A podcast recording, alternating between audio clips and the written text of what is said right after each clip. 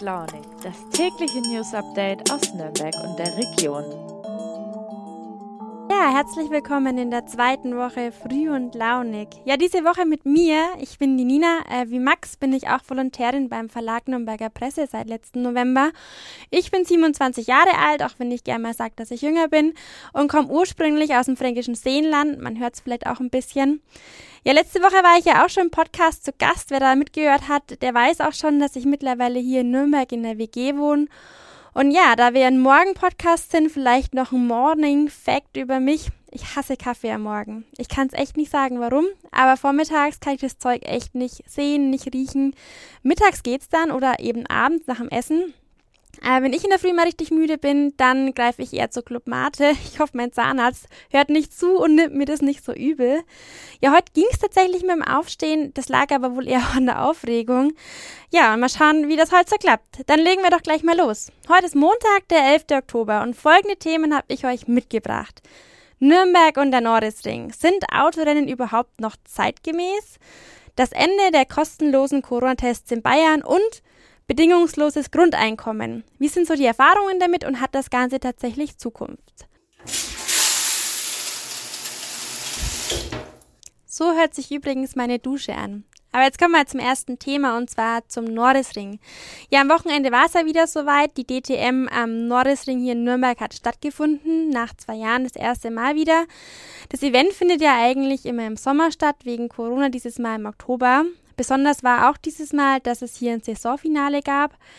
Ja, da kommen wir doch mal zum großen Thema Motorsport an sich, denn der hat ja hier in Nürnberg eine lange Tradition. Ähm, ich habe sogar gelesen, dass der Norrisring zu Nürnberg gehört wie der Nürnberger Lebkuchen.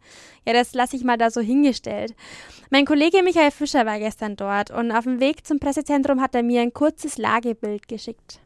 Ist natürlich alles eine Nummer kleiner, als man das noch gewohnt war aus den vergangenen Jahren, wo hier Hunderttausende waren. Aber trotzdem ist die Stimmung noch da. Was sich natürlich verändert hat, ist, dass es einfach kälter ist. Also die Menschen, die hier in kurzen Hosen und T-Shirts waren, am Ende noch mit Cappy und Sonnenbrille, um sich vor den Sonnenstrahlen zu schützen, die sind jetzt eben hier und haben Winterjacken an, Mützen manche sogar Handschuhe, weil es heute Morgen tatsächlich äh, 6 Grad nur hatte. Aber das hat der Faszination hier keinerlei Abbruch getan und äh, man kann sagen, nach zwei Jahren ist der Norrisring zurück. Es hat sich vieles verändert, aber die Begeisterung für den Sport, die ist geblieben.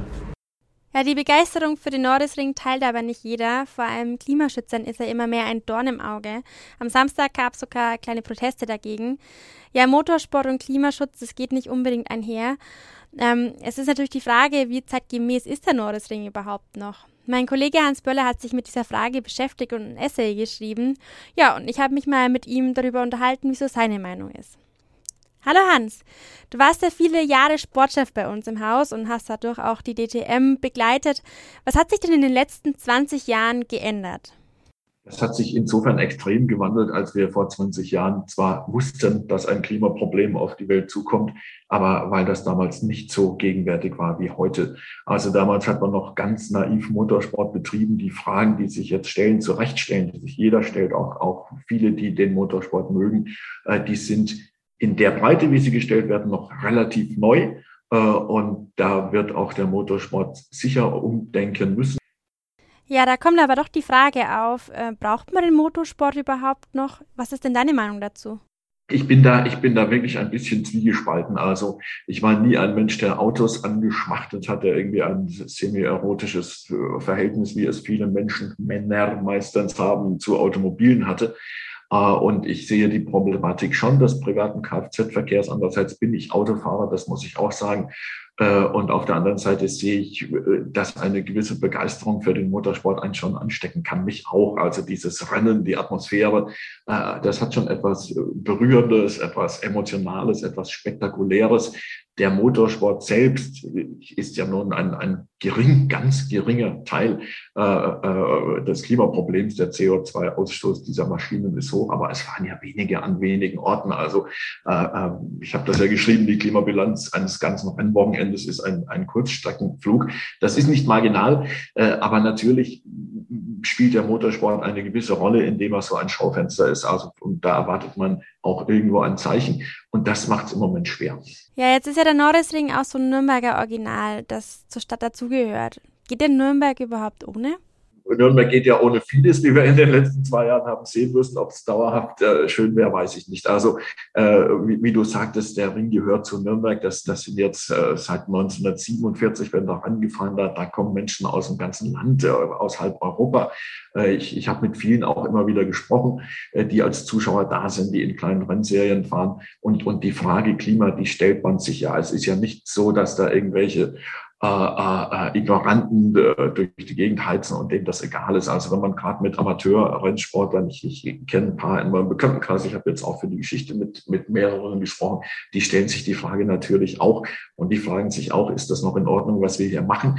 Äh, oder inwieweit sind, sind, wir, sind wir jetzt äh, zumindest sichtbare Klimaschädlinge? Zumindest versucht die Branche ja einiges, um grüner zu werden. Ob das dann schön ist, E-Motorsport leise Rennen, kein Benzingeruch, all diese Dinge. Das, das sind Dinge, die, ja, die Welt ändert sich äh, und es wird irgendwann eine Welt ohne Autos geben, in, in vielleicht schon 2040, vielleicht später und dann vielleicht auch eine Welt ohne Motorsport oder es bleibt ein Relikt aus vergangenen Jahren. Ja, mal sehen, wie es in den nächsten Jahren weitergeht. Ähm, es hat sich auch schon ein bisschen was getan in der Branche. VW nimmt überhaupt nicht mehr an der DTM teil.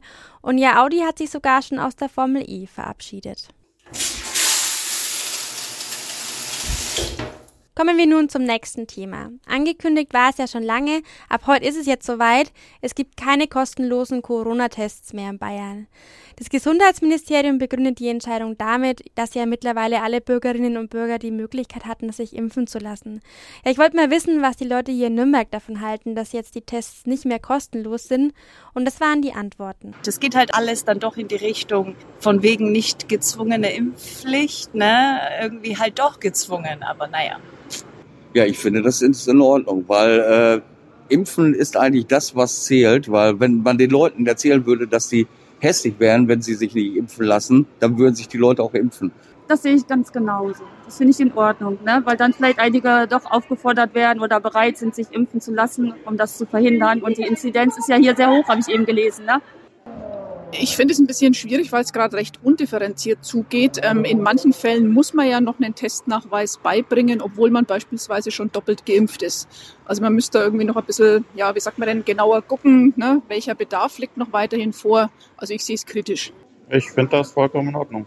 Man kann sich ja theoretisch äh, kostenlos impfen lassen. Und dann sollten die Tests ja auch nicht mehr nötig sein. Wie man sieht, gehen die Meinungen hier auseinander. Fakt ist, dass der Bund nicht länger die Kosten der Tests auf den Steuerzahler umwälzen möchte. Aber nicht jeder muss zahlen, es gibt da einige Ausnahmen. Zum Beispiel, wer sich aus gesundheitlichen Gründen nicht impfen lassen kann, der bekommt auch weiterhin die Tests kostenlos. Genauso ist es bei Kindern unter zwölf Jahren und auch wer in Pflegeeinrichtungen arbeitet oder dort jemanden besuchen möchte, der kann laut Gesundheitsamt weiterhin kostenlos sich testen lassen.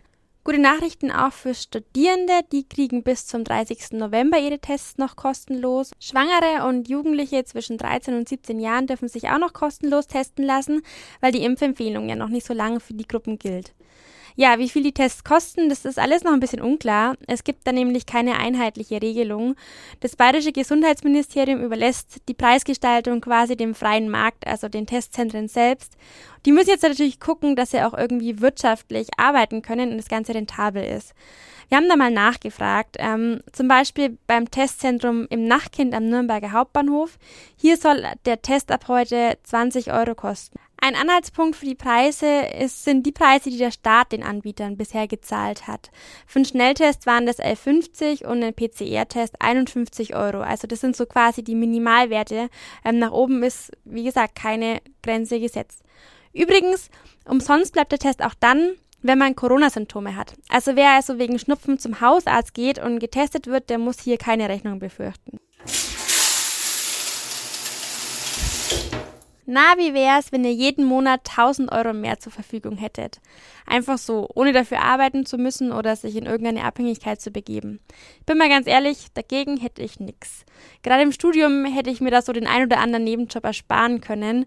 Ja, ob ich deswegen öfter in die Uni gegangen wäre, weiß ich auch nicht, aber gut. Ja, die Idee des bedingungslosen Grundeinkommens wird ja schon seit einigen Jahren diskutiert. Jetzt gab es erste Untersuchungen dazu und meine Kollegin Naub Nguyen hat sich das mal genauer angeschaut. Naub, erklär doch erstmal, was ist überhaupt dieses bedingungslose Grundeinkommen? Dahinter steckt eine radikale Idee. Was wäre, wenn man das ganze Geld, das der Staat bisher für Sozialleistungen bezahlt, das waren im letzten Jahr 1,19 Billionen Euro, wenn man die zusammenstreicht und stattdessen aus diesem Geld den Menschen ein Grundeinkommen bezahlt. Und zwar von der Geburt bis zum Tod. Das bekommt wirklich jeder, der Allerärmste bis zum Allerreichsten. Und zwar ungefähr 1000 Euro im Monat, ohne dass der Staat etwas von ihm fordert, ohne dass er arbeiten muss. Einfach bedingungslos. Du schreibst ja in deinem Text, dass der Verein Mein Grundeinkommen über Crowdfunding Spenden sammelt und dieses Geld dann regelmäßig als bedingungsloses Grundeinkommen verlost. Lisa Dimitri aus Volkach bei Würzburg hat da so eins gewonnen. Was hat sich denn bei ihr dadurch verändert? Sie kann sich jetzt äh, mehr leisten, zum Beispiel ihre Freunde besuchen. Ähm, sie hat sich ein Tattoo stechen lassen, was sie sich vorher auch nicht leisten konnte. Sie hat den Führerschein gemacht, den ihr Vater sonst hätte bezahlen müssen. Das wollte sie auch nie. Also sie hat gemeint, sie kann sich und allen anderen jetzt mehr gönnen. Sie ist entspannter und freier. Jetzt gibt es ja auch immer wieder Argumente gegen das bedingungslose Grundeinkommen. Ein Vorteil ist zum Beispiel, dass die Menschen faul werden. Stimmt das denn? Es ist nicht so, dass die Menschen fauler werden durch das bedingungslose Grundeinkommen. Das Arbeitsangebot allerdings wird auf jeden Fall sinken. In Umfragen haben die meisten Menschen gesagt, dass sie ihren Job behalten möchten. Allerdings verändert sich das. Menschen, die gerne ihrem Job nachgehen, die entschließen sich möglicherweise zu Teilzeit. Und Menschen, die ihren Job schon jetzt ungern machen, weil er zum Beispiel schlecht bezahlt ist, wie eine Altenpflege oder als Lastwagenfahrer, die werden ihren Job eher aufgeben und sich nach was anderem umsehen. Das heißt, Deutschland wird auf Zuwanderung angewiesen sein, denn viele dieser Jobs gehören ja auch zur Daseinsvorsorge. Und was passiert dann? Wir rutschen in eine Zweiklassengesellschaft ab. Und wie würde sich das Grundeinkommen auf die Wirtschaft auswirken? Die Wirtschaft würde tatsächlich unter dem bedingungslosen Grundeinkommen leiden. Erstens, das Arbeitsangebot sinkt und zweitens, die Steuern würden sehr steigen und drittens, es gäbe einen sogenannten Brain Drain. Viele Menschen, die Ideen haben, die mit ihrer Arbeit äh, viele Steuern erwirtschaften können und bezahlen können, die würden auswandern. Es zeigt sich, die Medaille hat doch beide Seiten. Einerseits wird der Druck im Arbeitsmarkt genommen, auf der anderen Seite kann die Wirtschaft Schaden nehmen. Ja, wer sich dafür weiter interessiert, der Verein Mein Grundeinkommen, über den auch Lisa ihr Grundeinkommen gewonnen hat, der äh, hat viele Infos auf seiner Website und verlost auch weiterhin Grundeinkommen. Am 20. Oktober ist es dann schon wieder soweit und die nächsten 26 gehen unter die Menschen. Also wenn ihr Lust habt, macht mit. Puh, ja, das war schon wieder. Das war die erste Folge Früh und Launig mit mir. Ich habe ganz vergessen zu sagen, äh, die Texte, über die ich auch gesprochen habe, einmal der von Hans und einmal der von Naub, die verlinke ich euch natürlich in den Show Notes, genauso wie meine E-Mail-Adresse. Also wenn ihr Fragen, Anregungen habt, dann schreibt mir gerne eine Nachricht. Ja, ich muss sagen, ähm, heute Morgen war ich noch ziemlich wach. Jetzt lässt die Anspannung langsam nach und die Müdigkeit kommt wieder. Jetzt ist dann doch vielleicht mal die Zeit für einen kleinen Espresso. Ich wünsche euch auf jeden Fall einen guten Start in die Woche und wir hören uns morgen wieder. Bis dann, eure Nina.